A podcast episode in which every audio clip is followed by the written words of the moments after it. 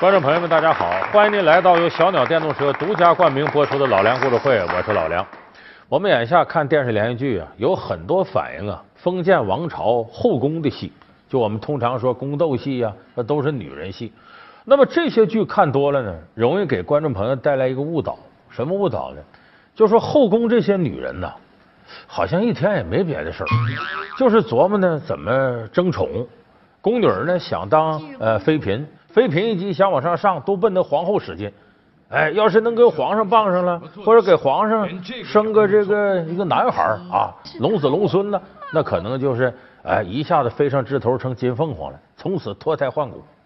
这给我们感觉后宫所有女人一天没别的事就是争风吃醋、争宠、宫斗。那是不是这样呢？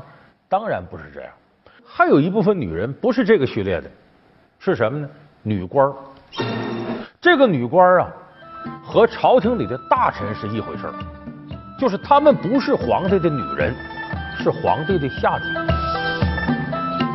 不同的呢，就是朝廷里的大臣啊，三省六部制啊，吏户礼兵刑工各司其责，管理朝政。后宫这些女官管什么呢？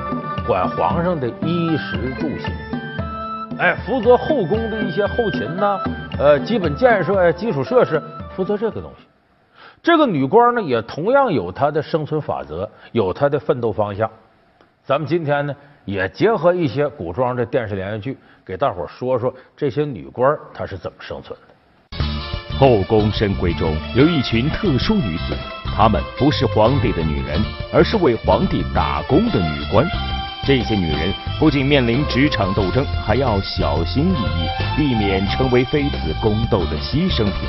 古代女官如何在夹缝中求生存？她们的背后又会有哪些不为人知的故事？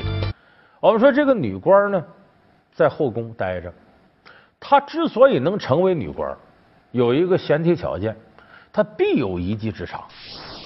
你看，咱们说这谈恋爱，说哪个男孩看上哪个女孩了，可能从他的外貌啊、谈吐啊、气质啊，或者俩人爱好对不对脾气。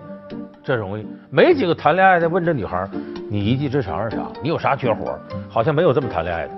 可是你要是挑你的合作伙伴，或者你是个老板，你选员工，那你必得问这员工，你会啥呀？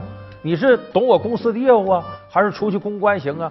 还是你有这个互联网加的，还有想象力的思维？肯定得要你一技之。